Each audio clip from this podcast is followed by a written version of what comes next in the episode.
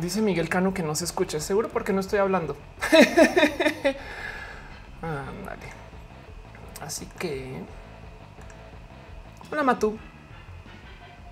Ajá. Hey banda, ¿qué tal? Y sean ustedes bienvenidos a Roja, el show de donde ya no soy roja, que ahora ya es como güera. Em, el show donde hablamos de todo lo que se puede hablar, todo lo que se puede discutir, donde cambio el set cada tres pinches segundos, donde aprendo a transmitir con ustedes, donde hablo de todo lo que yo siempre quería hablar en radio, en tele, porque me invitan a una cantidad de lugares y siempre llego, saludo, digo mi gracia, me piden que, ay, Ophelia, por favor, explícame la diferencia entre transgénero, transvest. Ya, ok, va, chingón. Sí, de paso hay una cantidad de artículos donde ya lo hice. Em, y nunca puedo hablar de lo que quiero hablar. Entonces, por eso dije, ¿sabes qué? Voy a hacer mis propias transmisiones y a la chingada. Em, este show, este show es un show mutante. Em, me gusta hacerlo aquí. Estoy en mi casa. Este es Matú, que está al lado mío. De hecho, es más, ahí está Matú. Ahí lo ven. Ahí, ahí es donde se ven como la colita. Hablo de pinche gato, güey. Hablas de Matú y ay, sí, hablan de mí, muevo esa cola. Pero fíjense cómo se hace. El que no, yo, yo estoy aquí súper serio, súper chingón, pero mueve la cola en alegría. Sí, estoy hablando de ti, malcriado. Y y es un show hecho para todo y para nada. Hay mucha gente que me dice, güey, deberías de poner un nivel de seriedad, no sé qué. No, es un stream. Y la idea es hacer dos cosas. Hablar de par temas que me dicen, güey, explícame esto. Ayúdame a entender aquello. Y del otro lado, em, la idea es también acercarme a ustedes y darnos chance de platicar por lo menos así una vez a la semana de lo que está sucediendo en nuestras vidas. Dice Elba que la salud y me dice chama, este, eh, lo cual me quiere decir que eres eh, venezolano. Entonces, por consecuencia, saludos, marico. Y dice Fredo Mercury que qué chinga con el título del stream. ¿Cuál es el título del stream? ¿Qué puse? qué cagado, güey. Ah, puse algo de Corea del Norte, ¿no? Este eh, o puse la historia de Manuela y todo mal. Ofelia, ¿por qué no te organizas para la vida y hacer las cosas bien? Em, ah, no, sí, sí, no, sí, dice lo, bueno, lo bueno. ya entendí qué es lo que pasa. Este show además se transmite en varios lugares. La semana pasada intenté transmitir a un tercer lugar. La verdad es que no me gustó porque no pude tener control de toda la gente que estaba platicando. Entonces decidí limitarlo. Eh, claro que bien podría poner más en más espacios. Está en vivo eh, en YouTube. Eh, está en vivo en Twitch. Esto es twitch.tv slash of course. Esto es youtube.com slash of course. Son mis canales personales. Em, y parte del motivo por el cual esto también es acá es porque no les va a mentir, no es un show hecho para conseguir donativos, pero en caso de que quieran darle un abrazo monetario a todo este esfuerzo, eh, en YouTube hay un botón ahí abajo de super chat y en Twitch pueden dejar cheers. Muchas gracias a X3549 que dejó un cheer inmenso la, semana pasada. Eh, y ahora, ahora es más, les muestro, les muestro un poquito para que entiendan qué tan casero, qué tan casero es esto. O sea, el Matu, el primo que perdón, Matu. Este vean, hola, aquí estoy yo. Esto es mi laptop. Desde aquí transmito. Esta laptop es de las cosas que me presta Intel por mi patrocinio. Eh, este señor es mi cámara. Es una Sony. Porque hay gente que me dice cómo transmites, dime el setup y no sé qué. Esta es una eh, a, eh, creo que es 2000, 6000. Este, ahí está. Ahí dice eh, que básicamente es una cámara de cuerpo pequeño, de lente grande. y pues básicamente ahí está el mierdero de todo lo demás. Esa es mi Mac Pro, que no es de donde estoy transmitiendo, sino que estoy transmitiendo desde la compu. Y de resto, para todo lo demás, esa es mi sala. Esa es mi tele. Y esto es mi como mi colección de todas las mamás que tengo que guardar a lo largo de la vida, donde tengo las cosas más importantes. Allá. Eso es todo Mega Man. Hay mucho que hablar de Mega Man. Hoy vamos a hablar de esta. Después les prometo que hago un video de esta. Y esto todo es en mi casita. Em, y es el motivo por el cual me gusta ser roja también, porque fíjense, pero es que Ofelia, si vas a la tele, porque no nos hablas de esto, aquello, no sé qué. Aparte que en la tele te ponen el límite de tiempo, que está bien, está bien. La letra tiene que ser formales. Tienes que este jueves voy a ir a grabar a Sale el Sol em, en imagen y te dan estos formatos estándares y demás. Eh, del otro lado, em, cuando cuando vas y te presentas como que tampoco te permiten interactuar. No es que acaba de tuitear que ya estoy al aire y ellos, ajá, y no es como el show sale mucho tiempo. En fin, dicen Ángel Rodríguez que queremos room tour. Bueno, lo que me deje la cámara para andar.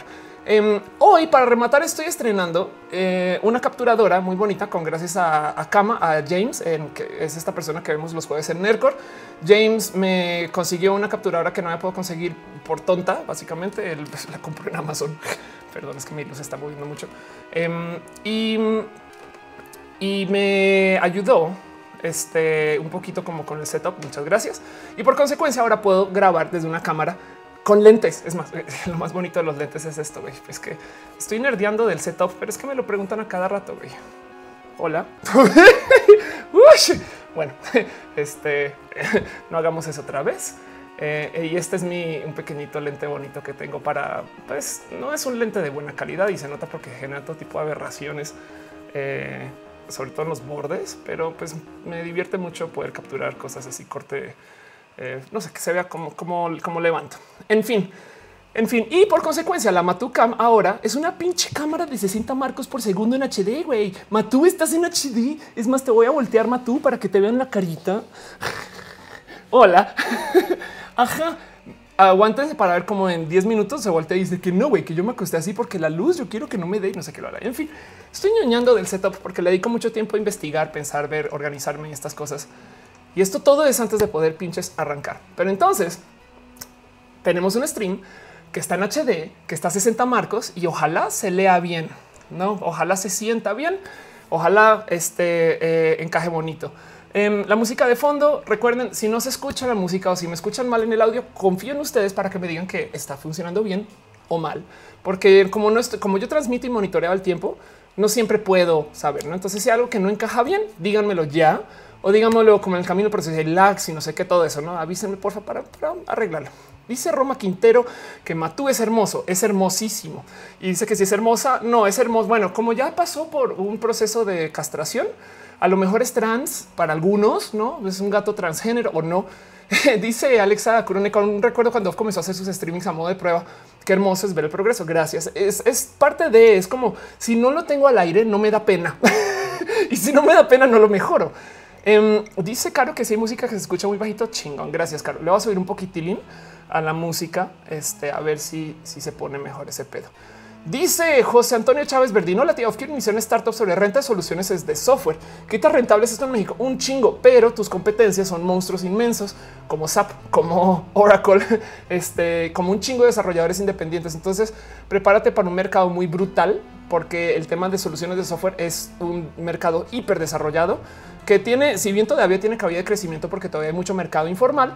Eh, vas a entrar en una competencia muy ruda, muy, muy ruda. Ya le subí un poquito la música, espero que se escuche mejor. John Rodríguez dice, ¿tú crees que la dictadura de Venezuela es culpa de sus ciudadanos o del dictador? Ay, Dios mío. Eh, comencemos. La pregunta eh, yo creo que es una mezcla de ambas. Em, y yo creo que responde a una necesidad que hubo eh, al finales de los noventas, el cambio del tema del precio del petróleo, un accidente que hubo en planeación, porque nadie se esperaba que el petróleo se fuera a bajar a pique de precio Em, y eso puso a Venezuela en muchos problemas. En fin, en fin. Dice Pamo Osorio que si tengo Patreon estaría hablando. La neta, sí. Ay, sabes qué? Sabes que a que creo que vi a que en Twitch. Este ahí está Nifel. Hola, Nif. Em, tengo, un, tengo un Patreon que no uso. O sea, no, o sea, sí uso, pero más bien no he vuelto a configurar. Eh, a ver, a ver cómo es la liga, a ver si de puro chance. Eh, le tengo que hacer updates. Perdónenme, perdonen, pero bueno, aquí está eh, patreon.com slash of course. Eh, y, básicamente va a hacerle para que vean, está desde diagnosis 10. No manches, güey. Em, entonces va a hacerle cambios a esto, pero si cualquier cosa, todo está en Patreon. Y si no, se aceptan cariños y este, abrazos financieros desde el super chat. recuerden que no, ese no es el motivo por el cual hago el stream. Idea es bien pasarle y platicar entre nosotros y es más chingón que nos acompañen. Rockman X93 dice que qué pienso del arte moderno. Vamos a hablar del arte moderno ahorita. Eh, atado con lo que les voy a presentar. Y es algo que ya he hablado aquí antes. Entonces disculpen mucho si, si ya lo escuché y dijeron otra vez me vas a explicar esto. Ya lo vi en un video acá, ya lo vi allá, pero eh, sí, sí quisiera decir que me lo siguen preguntando y ya no, a fin de cuentas, por eso estoy acá. Eh, Martín Roque dice pregunta vocacional. ¿Crees que, ¿Crees que de aquí unos cinco años sea buen negocio la psicología deportiva aplicada a los esports? A unos cinco años hoy, güey. Eh, conozco a equipos de esports que tienen eh, coaches, que tienen gente que los está, está ayudando a entrenarse para como mejorarse como su trabajo de equipo y, y, esas cosas. Entonces, claro que, claro que ayudaría un chingo. Pero bueno, un abrazo bonito a las niñas de Blink este y a Sam, quien hizo la taza y eso después y después y después. Hoy también le añado que si por fin tengo un setup limpio y bonito, ahora la sucia soy yo. Uy, Ofelia dijo que es una sucia. Em, estoy cansadísima. Estuve el fin de semana por fuera. Em, fue algo muy bonito. No sé si ubican eh, si ven mis otros shows, que está este cuento del tío Intel. El tío Intel es eh, Luigi Forestieri, em, quien es y ha sido mi patrocinador por un buen de tiempo, porque gracias a él comencé a hacer estos streams. De hecho, él patrocina eh, Critical Bits, de hecho, y una cantidad de cosas más. Em, ya voy, Ricardo, y explico ese título. Y Luigi, este fin de semana, Luigi es eh, este Mister eh, Tecnología y Marketing en Intel. Le tengo mucho cariño, muchas cosas que ha hecho y se casó este fin de semana. Entonces, si les, si les sobra el amor LGBT, em, yo estuve tuiteé dos fotos porque no quise hacer tampoco tanto desmadre, pero me invita Luigi a compartir lo que es una boda de dos eh, chicos que además ya llevan viendo un rato y, lo celebraron como una boda formal. Entonces esto me parece espectacular. Estuve con él, eh, estuve eh, también como conociendo a la gente como de la comunidad LGBT como muy empresarial. Y pues acabó en esto, no estoy sin zapatos, bailando afuera a las no sé cuántas de la mañana. Básicamente Ofelia fue a una boda y eso es noticia porque Ofelia nunca en su pinche vida fiestea bien. Para todo lo que yo hago, casi nunca me doy chance de salir y pasarla bien y bonito. Pregunta Johnny 59 PM que si va a dar Critical Beats esta semana. La respuesta es sí. Pregunta Naomi que si los internos podrían dar algún descuentito. Bueno, más bien cuando dan descuentos me usan a mí para avisar. Esa es la, es la ese es el cruce del, patrocinio. Quieren que yo me la pase mencionando dónde descuentos porque estas cosas. Em, así que mantente atento o atenta, perdón, eh, para eh, este eh, y yo te aviso donde hay como cosas bonitas que perseguir. Dice Nifer que qué, qué bonito vestido. Gracias. Dice Alfredo Bisset que cómo puede hacer para, para que yo dé una clase en, tu facultado sobre la comunidad LGBT. Escríbeme eh, a mi correo electrónico oph.oph.la y hablamos desde allá. Um, Numen Freelancer dice Rusia dependía del petróleo. El que esto se diera después de la invasión de Crimea, el apoyo al régimen sirio me parece que confirma el asunto. Están hablando ya de cosas. Vámonos al tema. Vamos al tema de lo que quiero discutir y que me lo han preguntado 100 mil millones de veces de Ofelia vamos a morir. Así que así básicamente eso es así fue como comenzó todo el desmadre. Em, y el cuento es este. Estamos hablando de Corea del Norte, que curiosamente he descubierto que hay una cantidad de gente, sobre todo en el ámbito creativo, gente un poquito más eh, joven, gente que no está tan expuesta al tema. Y yo creo que no quiero satanizar a nadie por no saber bien, pero pues gente que no sabe exactamente qué es lo que está pasando con la historia de Corea del Norte. O sea, yo sé, yo sé que madre mía les puso un anuncio que bueno, este, yo sé que eh, está este tema de es que güey, como no te educas, güey, qué pedo, chingada madre, no? Pero eh, el cuento es el siguiente. En Corea del Norte básicamente es eh, una división eh, de un país que está en guerra contra sí mismo, ¿no? ¿Qué pasó cuando a eso de creo que es como al inicios de 1900 o, antecitos, Japón invade Corea, así es la, la península coreana, y porque vienen de ser unos locos, este, eh, dominantes que están buscando impulsar básicamente su semilla. Em, y en su invasión comienzan estos trucos como psicológicos de decirle a los coreanos, y esto está hablando de antes de las guerras, decía a los coreanos que eh, ellos realmente son japoneses, ¿no? Entonces hay una como crisis de identidad de quién son, porque, porque son estas cosas. Es muy importante porque a medida que comienza a entrar, eh, que Corea comienza a aceptar su como identidad de sí somos, pero, pero, pero somos una dependencia de allá, etc. Llega la Segunda Guerra Mundial, ¿no? Y en este proceso se acaba el Japón imperial, ¿no? Porque eh, llegan los Estados Unidos, les ponen dos bombas nucleares encima y se acabó y se acaba el mierdero. Y de nuevo, esto es importante porque tengan en cuenta que Japón tiene una obsesión muy cabrona con el fin del mundo inmediato. Eh, eso, eso es algo que hay que tener en radar, porque ellos eh, invitan un poquito a que se trabaje el tema del de, el posmodernismo, el para qué construimos, para qué construimos una vida tan cabrona y demás si me la pueden quitar en cualquier momento. Si se fijan cuáles son las historias más grandes de fantasías japonesas, Godzilla, o sea, viene un monstruo del océano y me quita toda la ciudad. Este, en los meteoritos que caen, eh, Evangelion, no la primera, este, eh, este, bueno, en fin, iba a decir explosión, no? Em, entonces, el caso es Japón tiene como esta obsesión con en, sus historias y en, con su vida en hablar de cómo eh, eh, de cierto modo todo esto que estás construyendo se puede ir. Pero eso es una enseñanza súper, súper presente y pesada acerca de eh, cómo em, de cierto modo no puedes pensar en esto, en este modo de construir instituciones de modos infinitos y eso le da inicio a todo aquello que es luego conocido como el postmodernismo, porque preguntan del arte. Pero bueno, dejando eso de lado, em, Entonces, eh, Corea del Norte comienza a tener este, perdón, Corea, no la península coreana, cuando se acaba Japón, comienza a tener de nuevo una crisis de identidad de quién son, quiénes somos, por qué estamos acá, somos parte de Japón, pero de repente llegó esta cosa del espacio que se llama las bombas nucleares y ahora nos quieren cambiar nuestro modo de pensar, no sé qué lo y se anexan a la Unión Soviética. Entonces se vuelven parte del sistema soviético de comunismo y comienzan a trabajar dentro de, bueno, ok, vámonos con los de allá, por así decir, gracias. Primer impacto es quien dice eh, Roma, Roma gracias, perdón, se me fue el pedo porque hoy no estoy tomando Red Bull y estoy cansada. Entonces va a decir cagadas hoy, perdón. Em, entonces el caso es que en que ahora Corea pues, comienza a ser eh, una dependencia de otro eh, modo de pensar, de otro país, de otro sistema em, todavía no se ubica, por así decir, y estoy hablando de cómo se desarrolla culturalmente, para que luego en el 91 se acabe la Unión Soviética. Entonces, imagínense esta situación. Corea, para que entiendan un poquito por qué es tan complejo lidiar con el tema de la identidad coreana.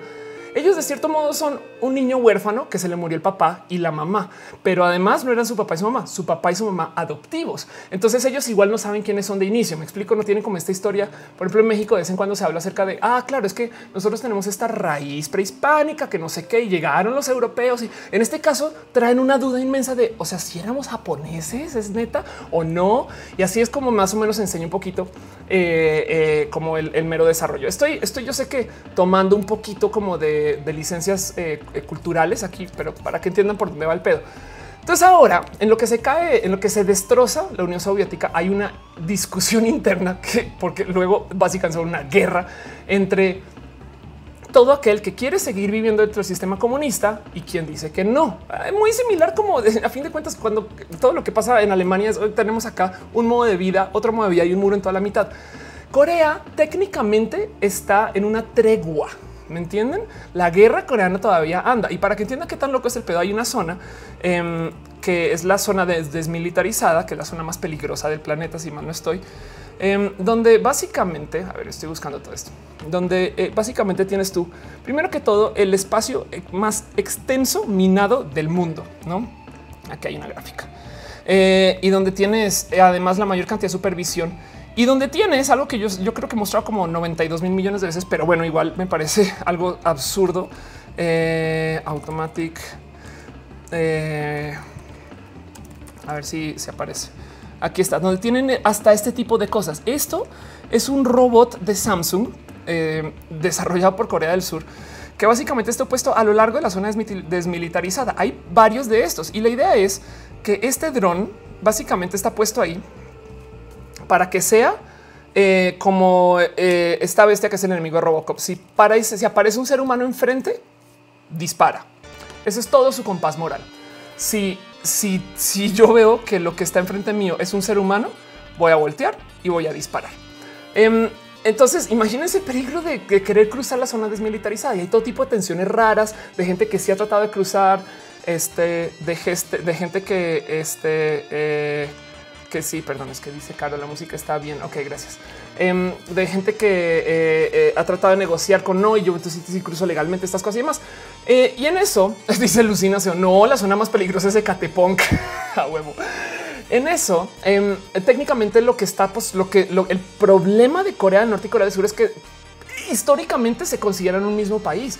O sea, Corea del Sur no quiere bombardear a Corea del Norte porque dice, güey, son nuestros hermanos. Me explico. Y el otro lado, Em, son, son quienes como que anexan un poquito el que compartimos la, raíz de lo poquito que queda, lo que sabemos que es nuestra raíz.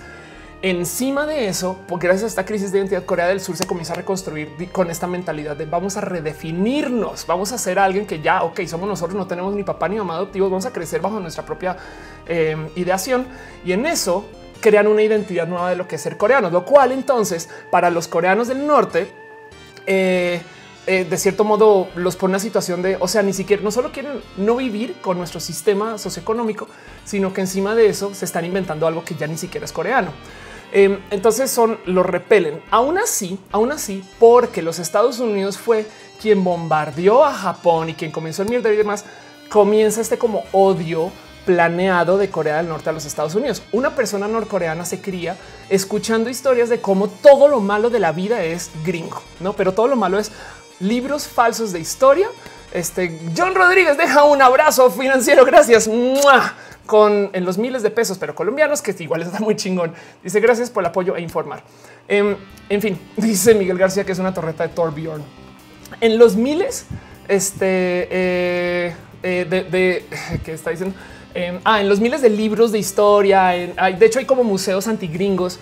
Em, eh, se, habla de cómo los Estados Unidos arruinó el sistema eh, este de vida coreana, ¿no? Y rompió todo, hizo mierdero tal y tal. Entonces ellos no solo no son parte de Estados Unidos, sino que satanizan Estados Unidos, ¿no? El sistema capitalista, estas cosas. Entonces sumémosle a eso que tienes a una Corea del Sur que se está inventando lo que es ser coreano, una Corea del Norte que se está aferrando de algo que ni siquiera es un ideal personal, y para, para mantener el orden entre las cosas, lo que sucedió es que el, ubican al, gordito, este Kim Jong-un, este, eh, que es esta persona que muestran mucho en medios, em, quien básicamente es el presidente, me gusta decir el dueño de Corea, no? Em, Kim Jong-un eh, es el hijo de eh, básicamente el creador de este sistema que adoptó Corea de defenderse. Em, aquí está, de defenderse por crear una nueva identidad norcoreana. Ok. ¿Y por qué es defenderse? Pues porque si no la tenemos, tenemos que comenzar a sembrarla. Ahora, tenemos que Corea tiene eh, potencial nuclear porque se le entregó en los 50 gracias a la Unión Soviética. Y del otro lado, tenemos que en su historial Estados Unidos invadió supuestamente eh, a, Irak por primera vez eh, con papá Bush hace muchos años, hace muchas décadas. No, está hablando de lo que pasó ahorita en el 2000, sino en los 90, porque supuestamente y potencialmente ellos tenían bombas nucleares.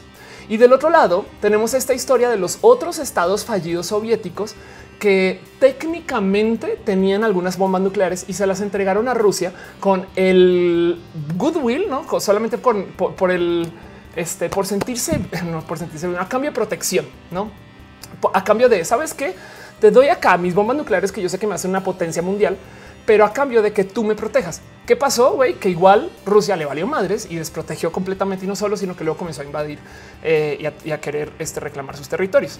Entonces, eh, imagínense si ustedes son estas algunos estrategas y ven que las historias son una, si no tengo armas nucleares, me invaden.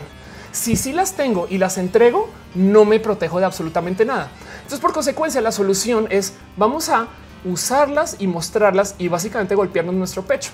Eso ha sido la estrategia de Corea del Norte desde hace por lo menos 20 años, donde eh, si, bien tienen la tecnología, no tienen eh, este un poquito como el cómo usarla, no? Así que eh, dice Alan Delgado Rubias, dice em, Japón, Antonio Chávez, tío, ¿por qué dicen que Japón bombardea a Corea? No, el cuento es así. Entonces, la pregunta es cuando se cuando se discute de bueno, de quién se va, quién se va a encargar de Corea del Norte, porque más Corea tiene acuerdos con Rusia para unas cosas de intercambio. Corea además tiene porque, porque imagínate si tú fueras Rusia y, de repente no, no quieres, no quieres ser el que precipita que este loco que se presenta como loco, que ojo, esa presentación de yo soy loco es una medida de irracionalidad. Lo que está diciendo este eh, Kim Jong Un es de cierto modo dar un tú no sabes cómo soy yo, güey. Tú no sabes nada de mí. ¿eh? O sea, yo te puedo explotar ahorita cualquier. ¡Eh!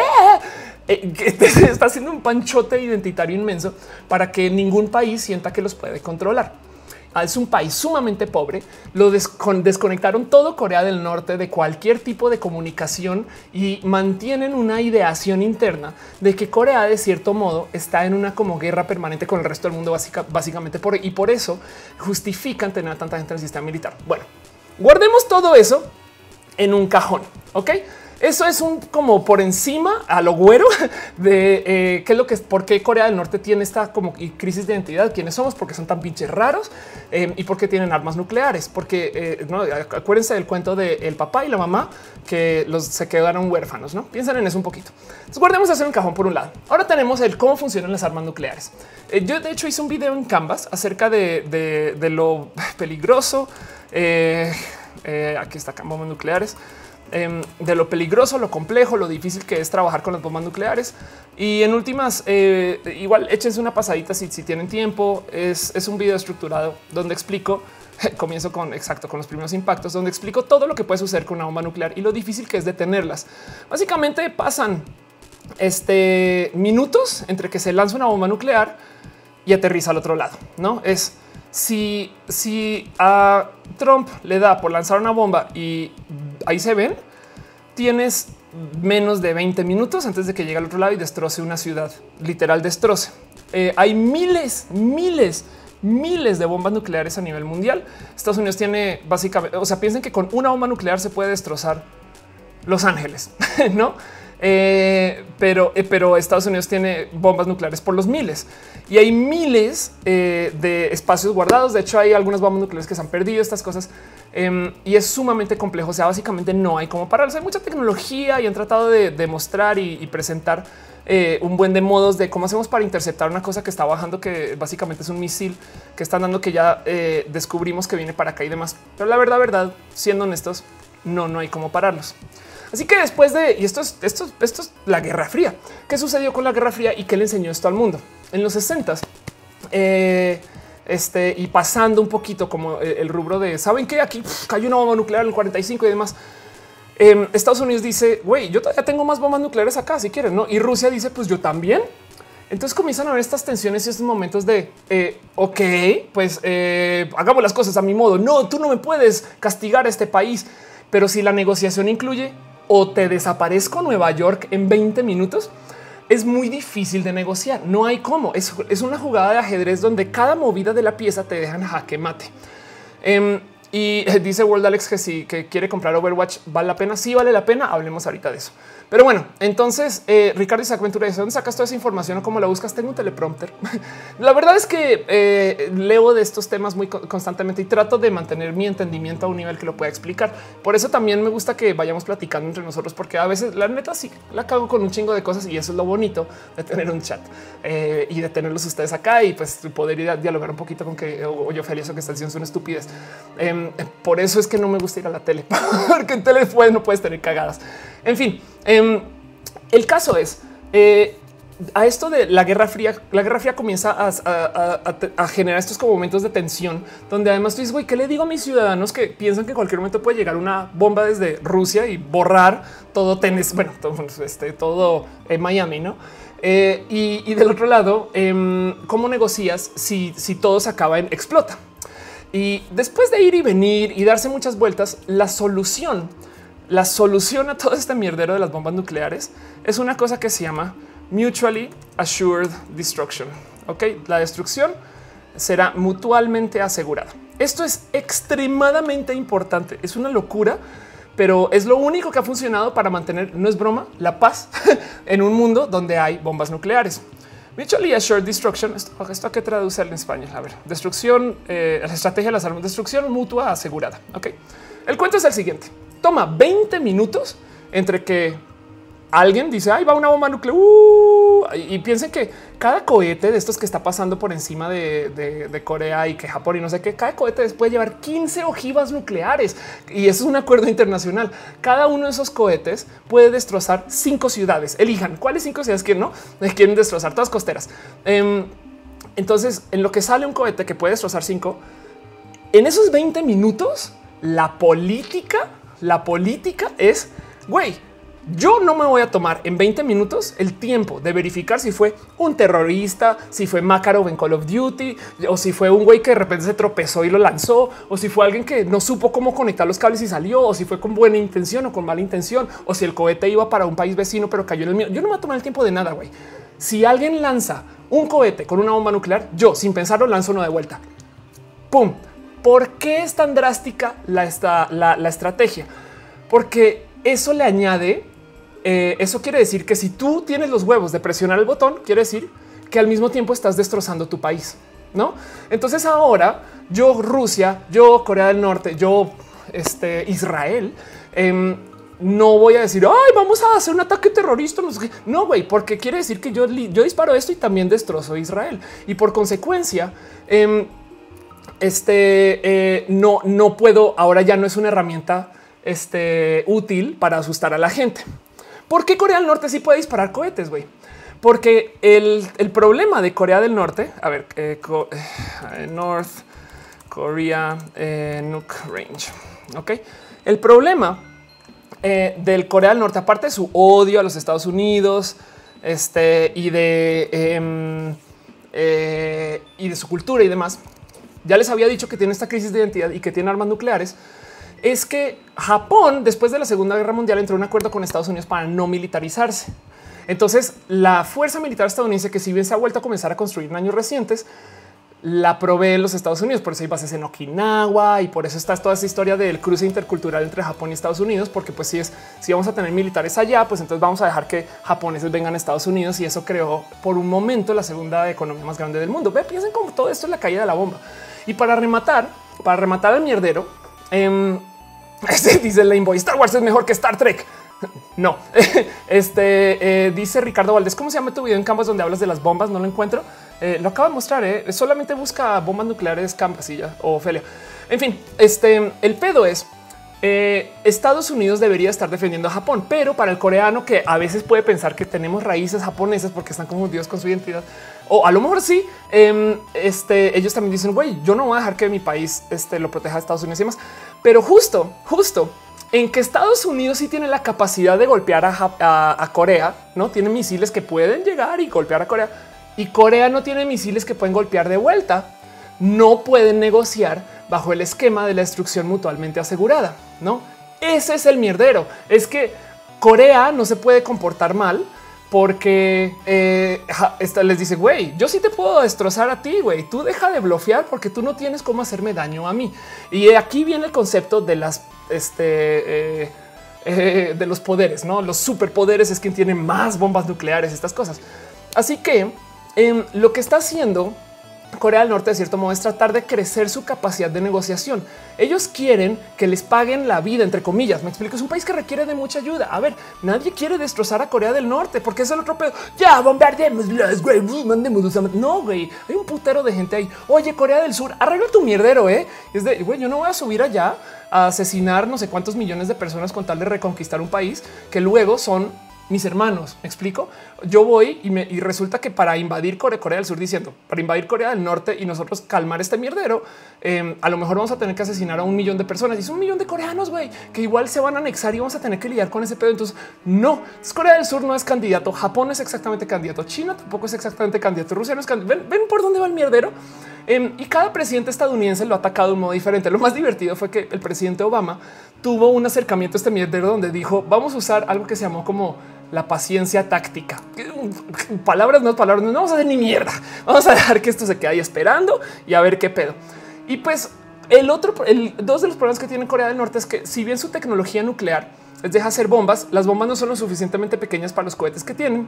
Entonces, lo que están haciendo es, están haciendo hiperpública su capacidad de desarrollo y de construcción de su tecnología, porque tienen bombas este, que pueden detonar en su territorio y este, tienen cohetes que cada vez llegan más lejos, pero los cohetes que llegan lejos no son capaces de llevar ojivas nucleares tan grandes y ellos no han podido miniaturizar, entre comillas, ¿no? porque siguen siendo cosas de metros, sus grandes bombas que tienen capacidad de este detonante peligrosa.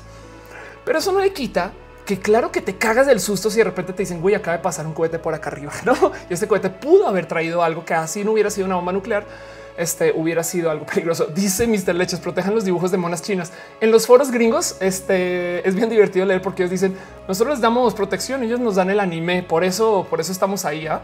Dice eh, Eric Furlong, Japón nos da el anime, Estados Unidos los protege. Exacto, es el deal, claro, a huevo. Em, dice Mikecito, yo no estoy entendiendo mucho. Em, entonces, ok, va para, para recapitular un poquito. Tenemos dos problemas con Corea del Norte, tengo un chingo, pero tenemos dos problemas mayoritarios con Corea del Norte. El primero es tenemos un país huérfano que tiene una crisis de identidad muy cabrona, que tiene un líder literal déspota, que es muy controlador, que básicamente tiene a todo el mundo viviendo dentro de un sistema militar para que ellos no hagan preguntas y los priva de información que si bien ha tenido posibilidad de deshacerse de sus bombas y su arsenal nuclear, no lo ha hecho porque los ejemplos de los países que sí lo han hecho son países que resultaron invadidos dos veces en Irak, eh, países que resultaron abandonados, este, o cosas, todo lo que pasó en Crimea, ¿no? Em, entonces ellos para poder mantener su, su, propuesta de país y de región, básicamente se agarran y se aferran de no tenemos bombas nucleares, güey, no me pegues porque yo te pego de vuelta.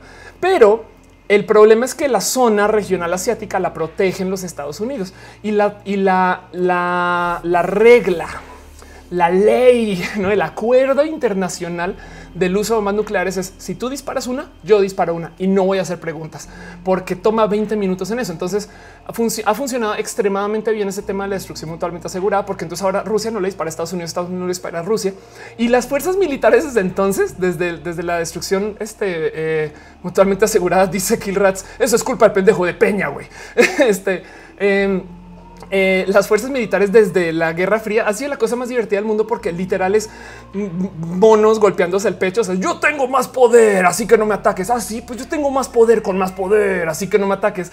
Em, y, se vuelven eh, este literal eh, em, como carreras de a ver quién la tiene más larga, güey. Pero, pero yo sé que es muy chistoso pero gracias a eso, y es que lo que, lo que se decía de la, de la destrucción mutuamente asegurada es es mejor hablar y hablar y debatir y pelear y amenazarnos y golpearnos el pecho y, decir tenemos no sé cuántos aviones más que tú, no? o sea, es mejor ser este decir, decir que estoy andando en perra que aventarse bombas. Me explico. Em, eh, eh, si bien es una solución que, le rasca el ego, que le rasca la pertenencia nacional, que le rasca una cantidad de cosas, es mejor eso que aventarse bombas e ir a guerras. Y, a lo largo de toda esta época de la vida nuclear, por así decirlo, desde que se lanzaron las bombas y estas cosas, la verdad es que sí hemos entrado en un estado de entre comillas paz. La verdad, estadísticamente hablando, es el, vivimos el momento más pacífico de, la historia reciente, em, con menos muertes por guerra, pero Además, como tenemos tanta eh, interrelación económica, no nos atacamos entre nosotros. Existía una regla que ya se violó, pero existe una regla que dice que si dos países tienen McDonald's, no se van a eh, ir a guerra o atacar entre ellos, ¿no?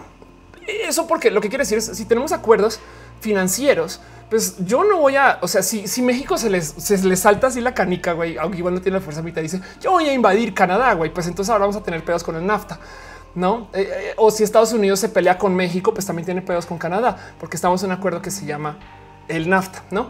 Entonces, eso importa mucho y, no más porque me decía es justo. Estamos viendo que Corea lo que está haciendo es está publicando y está viviendo en público y está viviendo enfrente a nosotros su desarrollo. Nos está mostrando que ellos están desarrollando su programa nuclear. ¿Por qué? Porque si lo dejan de hacer, están sujetos a invasión.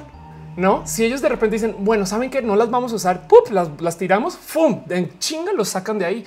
Además, porque a todas estas discutimos que lo que Corea del Norte hizo no sé qué la, la verdad es que es un país muy atroz. Tiene la gran mayoría de la cantidad de su población en la cárcel y los trata re mal y la gente muere de hambre. Esas cosas. O sea, la verdad es que sí ameritan una invasión muy cabrona para por lo menos eh, eh, defender el derecho humano en Corea del Norte, pero no sucede porque su líder los tiene coco washados uno y es muy famoso su coco wash porque es muy cabrón y porque del otro lado Corea del Norte tiene bombas nucleares y güey, yo no me meter. ese güey me va a dar golpes en la madre, no? Entonces, em, lo que lo que está haciendo Corea del Norte es de cierto modo haciendo propaganda y terrorismo, eh, eh, si quieren verlo ideológico y, quiere jugar con nosotros y, ellos saben que hay redes sociales y, como les digo, eh, pudieron haber lanzado su cohete de prueba por algún espacio donde es igual y pasa lejos de no queremos que pase por encima de Japón. Em, y, el motivo por el cual hacen eso es porque de nuevo y para repetir, como ellos no tienen la capacidad de golpear a Estados Unidos, ahora parece que se acercan. Em, no pueden negociar a la par con Estados Unidos porque Estados Unidos siempre podría decir, güey, yo en cualquier momento entro y bombardeo, me vale madres, no? Ahora que tengan este, em, este, ahora que tengan, si quieren verlo como un eh, acercamiento similar, una capacidad similar a los Estados Unidos, así sea de si pueden dejar una bomba nuclear en Estados Unidos, ya tienen poder de negociación para decirles, güey, ¿sabes qué? ¿Sabes qué? Eh, pues ya no me amenazas, no? Ya no eres el bully. Y eso es exactamente lo que están buscando. Entonces, el tema es, ¿quiere Corea del Norte destrozar Los Ángeles? Yo me, río mucho y, justo la pregunta es acerca de em, este, del título del video. Lo que quería decir es, Afortunadamente para nosotros mexicanos le hace más daño a la economía mundial global y mediática explotar Los Ángeles que México. Entonces, como somos el hermano mediano de la negociación, es más probable que ataquen una ciudad estadounidense vecina que los, que los, que los Estados Unidos mexicanos. Pero dejando eso de lado, em, ¿quiere Corea del Norte eh, destrozar una ciudad eh, estadounidense? Pues es que no sabemos, güey, porque parte de su plataforma es somos tan relocos que no nos puedes controlar que eh, eh, eh, no podemos saber bien cuáles son sus intenciones y como son impredecibles, tenemos que estamos sujetos al, miedo que nos quieren sembrar, no? Dice Brian Wormboy, Estados Unidos puede lanzar bombas desde Japón Corea. Norcorea sí le toca lanzar sus bombas desde su país. Entonces posiblemente no ataquen Estados Unidos sino sus aliados, que es verdad, es verdad, es, exactamente el punto de entonces por qué chingados este, siguen desarrollando cohetes de, máximo que tengan ese tipo de rango, ¿no? Em, y aún así, el problema aquí es Digamos, ok, ¿saben qué? Imagínense, imagínense lo ruda que ha de ser esta decisión. Ahí sí que pinches presidentes, güey, mis respetos. Pero bueno, lo rudas que deben de ser estas decisiones. ¿Sabes qué, güey? Ese güey, ese chamaco, eh, eh, este, ese gordito norcoreano, ese está jugando con nosotros, güey. Ese es un idiota, ese no va a disparar nunca. Y resulta que, pum, sí, resulta que sí está muy loco, güey, y si lo, y si lo busca. Es tan arriesgado Em, que no se puede tomar en serio, pero no se puede tomar en serio y nadie sabe bien qué hacer. Y si invades, eh, vas, a, vas a causarle daño a, sus países relacionados cercanos. Me explico, si invades puede que a China no le guste o si invades puede que a Corea del Sur no le guste, porque güey es de no manches, llegó pinche Estados Unidos y asesinó a tantas personas coreanas, porque acuérdense que Corea del Norte y Corea del Sur son el mismo país, solamente que están a tregua porque tienen la guerra civil más cabrona en la historia, al parecer, em, y tienen ideales muy diferentes de cómo vivir. Em, dice eh, eh, Alex Van Spell, dice muchos países, incluyendo Alemania, China, México, Arabia Saudí, Chile, por mencionar algunos, tienen trato con Corea del Norte. Exacto. Eh, dice Shingo Chávez, igual son dos bloques, China, Rusia están con Corea, Estados Unidos y los demás. Em, dice Saulo Sánchez que soy una mamá cuando emito el caro no lo quita. Em, dice Kamishiro Mere, ¿qué pasa con Maduro? Todo este pedo lo maneja. Oigan, hay muchos venezolanos aquí hoy. Debía, haber hablado de cosas de Venezuela. Em, pero bueno, el, tema aquí es em, Corea del Norte. A ver, pensemos, seamos, seamos Kim Jong-un dos segundos. No podemos dejar de, ladrar que tenemos bombas nucleares porque nos van a invadir. Es un hecho. Eso es dicho. Eh, o sea, no tenemos la capacidad para defendernos, aunque tenemos el sistema militar quizás más grande del mundo o el segundo detrás de China. No estoy segura, eh, por lo menos en conteo de personas. Em, entonces, eh, nuestra única defensa para negociar es decir que si las tenemos. Entonces, si las tenemos, tenemos que estar todo el día mostrando qué tan larga, qué tan larga es, hasta dónde llega etc. Y por ejemplo, vean que vean lo que pasó. Dicen, eh, vean, lo planeado que es. Vamos a lanzar un misil que pase por encima de Japón y los medios. Wow, no manches, que de paso, la neta, neta está muy cabrón. Como hoy en día es eh, imposible de no reportar eso. ¿Cuántas veces habrá pasado en los 60 que lanzaron un misil que pasó por encima de alguna península estadounidense o algo así? Y nadie dijo nada, güey, porque no manches, no, este, ese tipo de cosas. Luego resulta que sí se comenzaron a comentar algunas pruebas nucleares y tal y tal. Las pruebas nucleares no es broma. Han, han, pasado por lo menos unas 2000 detonaciones nucleares y las pruebas siempre han sido del orden de mira yo como todavía tengo bombas, Rusia, mira, mira mis bombas, mira mis, no. Corea del Norte está haciendo exactamente lo mismo. Y entonces ellos lanzan un cohete que pasa por encima de Japón, que cuando le alertan a sus ciudadanos ya pasó. Si hubieran sido 20 minutos y tuviera tenido una bomba, su alerta hubiera sido su muerte. Entonces piensen en eso acerca de lo mediático detrás de eso, pero no solo queda la duda de ay, pues bueno, entonces ahora ya tienen el misil, pero no tienen la bomba lo suficientemente pequeña para que vayan el misil. Entonces, ¿qué hace Corea del Norte? Detona una bomba en su territorio que causa un temblor que se puede medir desde otros, países y dicen, güey, nos están diciendo, tenemos una bomba, tenemos un misil, hagan el dos mal dos niños, ¿no? Eh, dice Kamishiro Feli, entonces Estados Unidos está en tres guerras actualmente contra el Islam, contra Corea y contra Venezuela. Estados Unidos eh, tiene la fuerza militar más grande del mundo y la tiene que justificar. Y para eso van a darle golpes a todo el mundo y tienen que de cierto modo tratar de decir no es que no queremos construir naciones, sino queremos solamente las herramientas para que ustedes hagan sus cosas, pero pues tienen que justificar todo ese dinero. Em, dice el perro acá en Chile hay gente que apoya al coreano, hasta tienen candidato presidencial a huevo. Julio Asensio pregunta que si México tiene bombas nucleares. Es, una, es un tema muy bonito. México es un país que tiene desarrollo nuclear. Eh, a ver, eh, eh, México nuclear power. Ok. Em, y tiene México tiene, eh, de hecho, tiene un desarrollo que, es una planta nuclear que se llama Laguna Verde, eh, lo cual quiere decir que sí tiene, eh, por así decirlo, permiso, si quieren verlo, de, producción de, y de manejo de uranio. Creo que es, creo que es uranio, uranio enriquecido. Em, ya tiene sus añitos, se demoró un putero de tiempo en armar. No la, o sea, la verdad es que es un, es un proyecto que se merece su propia historia por sí, pero pero el hecho es México, por así decirlo, sí se lo viene manejando joven, pero el tema es nunca quiso desarrollar bombas nucleares. ¿Por qué? porque meterse ese mierdero con Estados Unidos puede ser algo complejo que, que, sea difícil de llevar por un lado y por otro lado, porque resulta que México siempre ha tenido una cultura de eh, inmiscuirse en lo económico con cuanto país pueda. O sea, somos unos promiscuos económicos, pero eh, a cambio de que como tenemos una relación económica ya no hay por qué meternos en lo militar, ¿no, viejo? Y aún así, por ejemplo, México que está entrando a algunos acuerdos internacionales, sobre todo los acuerdos del Pacífico, para ser parte de un gran club eh, de, países eh, que, trabajan en conjunto, se le, está pidiendo, güey, tienes que tener tus propios buques de guerra, güey. Dice Benjamín Vivanco que si México le pondría a la nuclear el taco. Ay, a huevo, güey. Este podría llamarse como un chilito, güey. Dice Pan Verde que por eso Estados Unidos no quiere comprar Veracruz. No, puede que no, no estés tan lejos con eso. Pues en México entró una cosa que se llaman los acuerdos de Tlatelolco. Este, los acuerdos de Tlatelolco se negociaron, si mal recuerdo, dos o tres veces, que fue el Tratado de Tlatelolco, em, donde México decidió, no es broma, por sus propios huevos, porque sí, porque nadie no lo puede, o sea, sí se, sí se le pidió, ¿no? Pero eh, por un más que nadie me lo pidió, sino porque queremos eh, ser parte de esto a estos modos, desnuclearizarse. Ok. Entonces México es de los poquitos países del mundo que tuvo la capacidad de ser un país nuclear y, se voltearon y dijeron no, señor, no nos vamos a meter ese mierdero.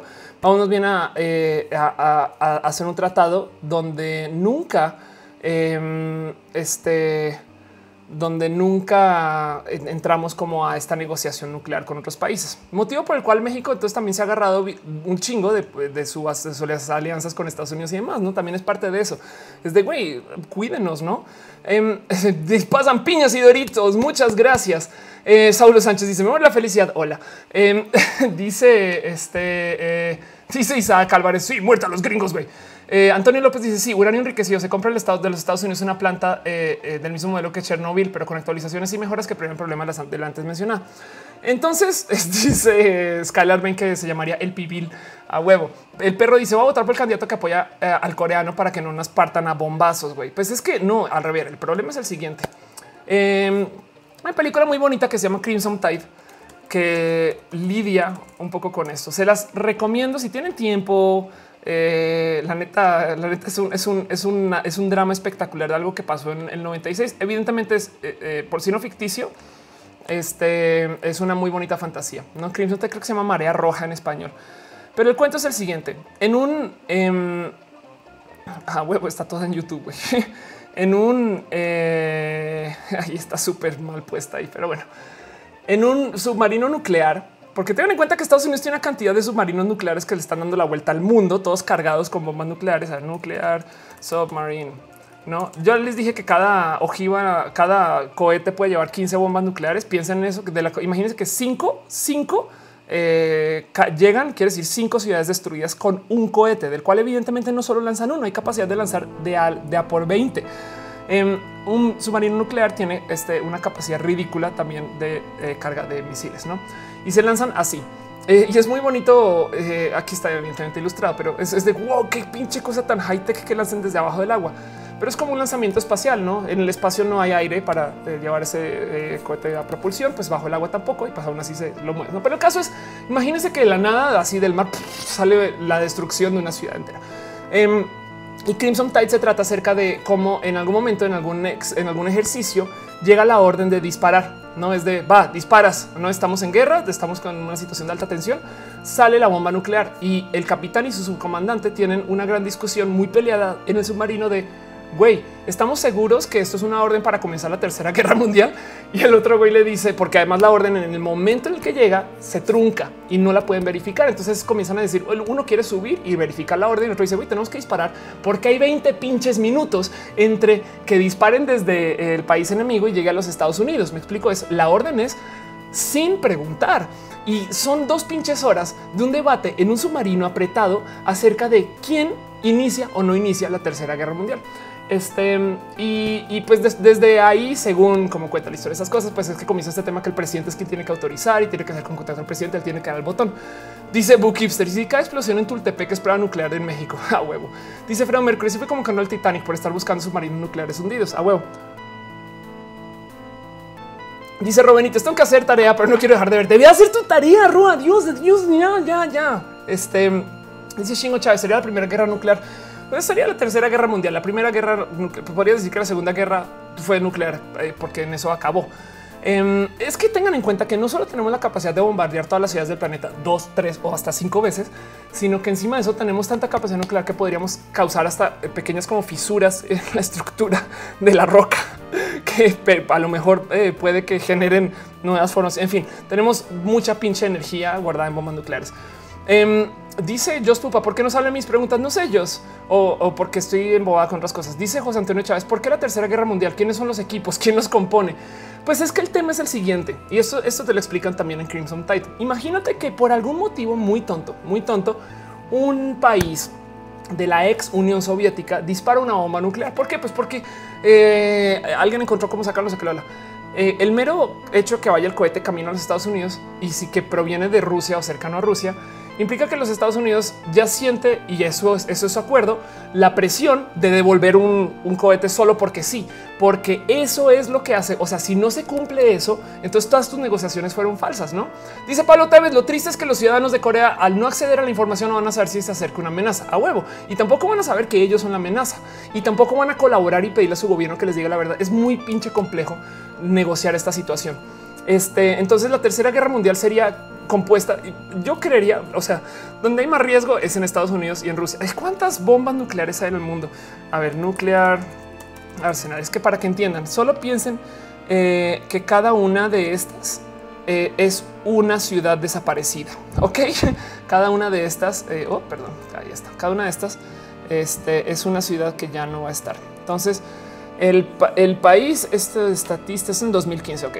El país que tiene más bombas nucleares es Rusia con 7500, luego Estados Unidos con 7200. Creo que esto no sé si ya cambió o Trump quiere tener más que Rusia. En fin, luego Francia con 300, luego China. Es que güey, pónganse a pensar luego que, o sea, cómo güey, si cada una de estas es el fin del mundo, no, si cada una de estas, una bomba nuclear puede destrozar este eh, Ciudad de México, Nuclear eh, Blast eh, Simulator. Ok, entonces vamos a ir a un sitio.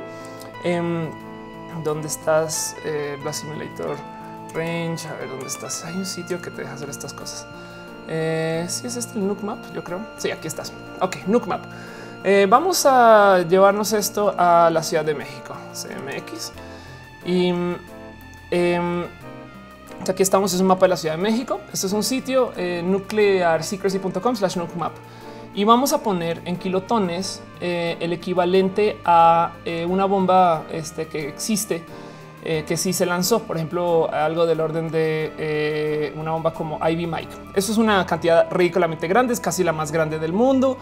Castle Bravo se explotó, hay una cantidad de grabaciones. Star Bomb es la cosa más grosera que se ha explotado en el mundo y teóricamente hay este una doble capacidad con la bomba SAR. O sea, existe la ingeniería para hacerlo. Pero bueno, vamos a lanzar una bomba tipo caso Bravo. Lo estoy seleccionando en el, este, despliegue de aquí a la derecha. Y digamos que vamos a dar todo en default, básicamente, y vamos a detonar la bomba. Pum. Ok. Esto es lo que destrozaría una bomba, no? Donde eh, lo que está en verde es el es, quedaría completamente irradiado. Em, dice que sin tratamiento médico podrías tener entre, mortalidad del 50 al 90%, dejando de lado eh, la explosión en sí. Mueres entre horas y semanas solamente por estar ahí parado cuando llega una bomba. Tengan en cuenta que esto es, esto cubre eh, desde San Miguel Topilejo hasta Tepozotlán. Güey. Luego, eh, en amarillo es el radio de la bola de llamas. Güey. este en rojo tienes toda la explosión por presión de aire y luego tienes eh, radiación termal, ah, perdón, en naranja, ¿no? Entonces, eh, toda la gente que está en la zona naranja se puede quemar. Ahora, piensen en esto. Si quieren, vayan a hacerlo con su ciudad y luego pinches, piensen en esta gráfica. Cada hay 7500 posibilidades por parte de Rusia de explotar una de estas. no digamos que no llegan todas, digamos que llegan 2000. No, cuántas ciudades hay en el mundo? Esto es una, es, es una situación muy cabrona. La verdad es que la realidad nuclear nos había evadido y se volvió parte de la cultura ex popular. O sea, ya no hablamos mucho de esto. Este dice dale caro que porque en Garibaldi la culpa es de los mariachis o qué pedo, güey. A huevo. Este dice Bookipster que Ofelia los está matando en vivo a huevo. Dice el Ángel genial. Toluca está libre. güey. La neta, neta, cuando se trata de explosiones nucleares, em, favorece mucho ser la ciudad aledaña a la grande. No por eso, por eso el nombre del, del título del video que dice güey, si comienza la guerra y van a bombardear una ciudad costera estadounidense, primero Los Ángeles que la Ciudad de México. Ah, sobre decir que si cae una bomba en una ciudad inmensa, el mundo se va a detener a la verga Twitter, a la verga Facebook, capaz y quitan redes sociales de una cantidad de países, a la verga el Internet. El Internet está diseñado para que funcione, así quites la mitad de los nodos. Entonces el Internet seguiría funcionando, pero el pedo es no vamos a saber cómo reaccionar porque nunca ha sucedido. Este dice Pati Pichardo, ¿qué opinas de la veneración ante los dioses e inclusive a las personas? Ándale. Ah, ahorita hablamos de eso, Pati. Em, dice David Ábalos, solo tengo 14, no me abras. ¿Cómo? Em, dice Martín Roque, la neta esa rola lo pone bien creepy a la rola de fondo, que es Dragon Slayer, ¿no? Em, dice Bukidad, es Mariana Silva. Ok, hola Mari. Dice Serge. Les gusta rayar la madre a Trump, pero Bill y Obama eh, han armado el mundo regalando la tecnología. Sí, la verdad es que sí. Ahora ten en cuenta que las bombas nucleares eh, de Corea eh, se entregaron desde la época de la Unión Soviética. Es que la caída de la Unión Soviética pudo haber sido más controlada, pero es que no había cómo, güey. Em, en fin, dice Shingo Chávez, bueno, con eso que la Guerra Fría había terminado, todo se había calmado. Pues no, Rusia y China siguen compitiendo con Estados Unidos, pero ya más discretos en conflictos en Medio Oriente, ahora con Corea. Los conflictos en Medio Oriente, estas cosas de cierto modo son conflictos para justificar el por qué tenemos una inversión tan grande eh, en sistemas militares. Cuando digo grande es, em, eh, a ver, World Nuclear Budget, ¿no? Eh, la cantidad de dinero que le invierte a Estados Unidos, eh, a no, no nuclear, eh, militar, la cantidad de dinero que le invierte a Estados Unidos a, a sus fuerzas militares, ah, qué estupidez, defense spending. aquí está, ok. La cantidad de dinero que le invierte a Estados Unidos a sus fuerzas militares es el equivalente a la producción de un chingo de países, a la producción económica, ¿no? Entonces consideren esto. A ver, aquí está la gráfica. Una gráfica. Hola, Matu. Tú eres una bomba nuclear, Matu. Yo lo sé. Y nos vas a asesinar a todos en tu sueño.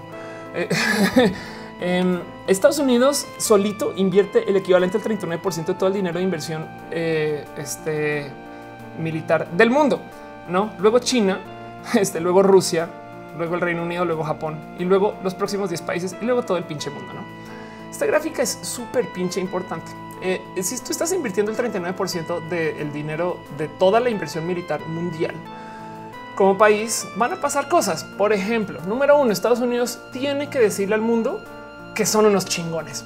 Todas las pinches pelis, todas las pelis que tengan gente militar estadounidense siendo unos chingones, como por ejemplo Battlefield, tienen inversión de las fuerzas militares estadounidenses en comunicación o prestan sus aviones o prestan a sus militares o prestan a sus botes y sus barcos para que grabes ahí, para que se vea chingón, para que la gente diga a huevo, güey, están gastando un putero de dinero, pero es que güey, no manches, F-18, F-22, qué pedo, llegaron los Raptor, no tenemos estos helicópteros y no, es como es eh, eh, le dan mucho glamour a las fuerzas militares. Y del otro lado porque también consiguen que mucha gente se vuelva parte de ellas. Y la verdad es que es un modo de vivir también.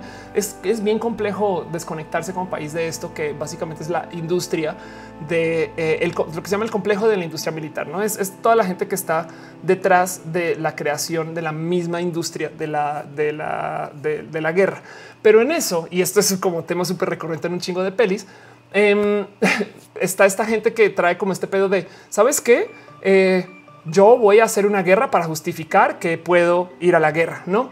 Dice Bookipster, ¿por qué fue la persona? No fue mi maestra de física, me hubiera motivado muchas tantas cosas. Hubiera sido bonito. Dice eh, Guns, eh, mi es momento de ir a dormir, lo veré mañana. Descansa. Eh, dice Camichero Neta, sí son chingones, como lo fue Inglaterra navalmente en 1700. Ándale. Diego de Herrera dice que hubo como van. Eh, Carlos Alejandro Medrano Villa, cómo me gusta hacer este pedo del eh, dice Ofe, ¿crees que las bombas nucleares son más peligrosas que las bombas biológicas? Em, son más peligrosas.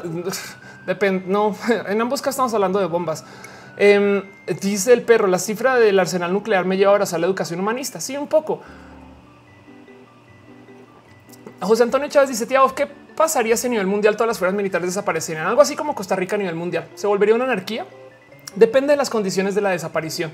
Si es bajo un acuerdo global de comportarnos, lo, lo único que te puedo decir es se volverían a crear eventualmente. Con el tiempo suficiente se crearía un sistema de eh, defensa y de control de las justicias y las injusticias. Y, en últimas, es que el pedo es este.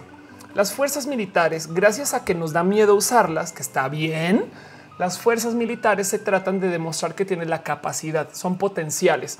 Dice aquí 3549 que sale un besito dentro, trabajo muy temprano. Bye. Dice Killrats, ¿crees que la humanidad en esta época soporte una guerra mundial tomándome en cuenta los ataques nucleares?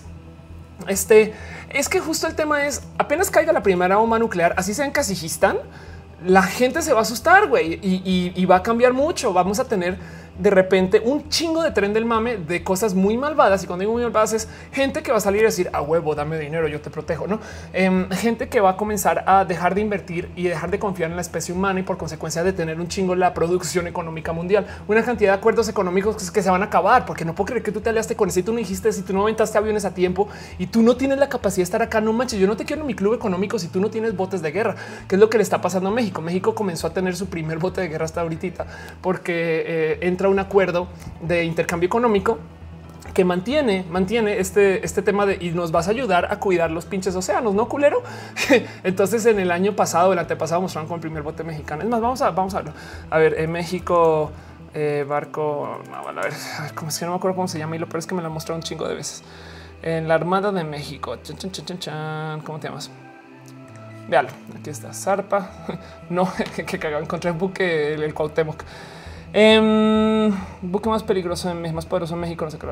Pero bueno, em, si alguien lo tiene ahí muy a la mano, sería, sería bonito mostrarlo eh, porque se mostró. Estuvo muy bonito porque lo mostraron a nivel eh, en el desfile militar y llevaron un botecito a escala y es de eh, debería de ser más grande, querido sistema de la Armada Mexicana. Güey. a ver si este es chingada madre. Ok, bueno. Ah, buques de diseño holandés. Esto qué fecha tiene? Esto no alcanzo a ver qué chingados fecha. En un momento les pongo el escritorio para que busquen conmigo. Em, pero, pero bueno, esto es básicamente lo que está pasando. En México también se está medio que está comenzando la inversión militar y honestamente me parece que esto es un positivo. El sistema militar tiene muchos positivos eh, en cuanto a desarrollo económico, en cuanto a que obligan a que inviertas dinero que luego a huevo acaban a la población. O sea, la verdad es que es un sistema que ha funcionado. El tema es que no puede seguir creciendo al infinito porque entras al problema estadounidense donde, ok, ya fui al gimnasio, ya estoy mamado, güey, pero no tengo dónde usar tanto pinche músculo. Em, Dice eh, este eh, Nume Freelancer ya inició la construcción de las fragatas oceánicas Stealth Sigma a huevo. A ver, vamos a buscar eso. Stealth Sigma eh, México, no? A ver si, si aparece Sigma Class Corvette. Aquí está. Ay, muchas gracias. Ándale, chingón. Em, aquí está Fragata 1053 de Sigma para México, ¿no? Y el, motivo de tenerlas justo no es exactamente es que México está planeando ir a la guerra, es que para ser parte de estos acuerdos, y vean, este es el bot, este es el que mostraron el desfile, güey, una cosa chiquitita, güey, fue la cosa más tierna del mundo. México tiene su primer barco de guerra moderno. es de, oye, güey, debería de ser más grande, porque no lo tiras al agua, a lo mejor flota. Iba a ser una cosa así, ¿no? Entonces es una inversión masiva, pero piensen, porque la pregunta es, ¿deberíamos? ¿Qué pasa si quita las fuerzas militares? Yo sé que aboguemos por la paz y demás, pero, pero, pero este tipo de sistema de inversión estructurada igual ayuda al desarrollo de muchas cosas, güey. Igual a lo mejor, gracias a que tenemos em, este tipo de tecnología, eh, tenemos también el desarrollo de la ciencia para estas cosas. Eh, chan, chan, chan. Hace nada vi un dron mexicano este, y resulta que yo no sabía, pero México tiene industria de, producción de, drones, ¿no? Y, son eh, aviones eh, on mand, ¿no? Este creo que tú no eres, güey. Pero mm, el Hermes 900, bueno, y, esto se está haciendo acá con, con, además, porque es que así debería de ser, eh, con educación mexicana, con fin mexicano, sé que lo habla. Una vez estaba hablando de este tema,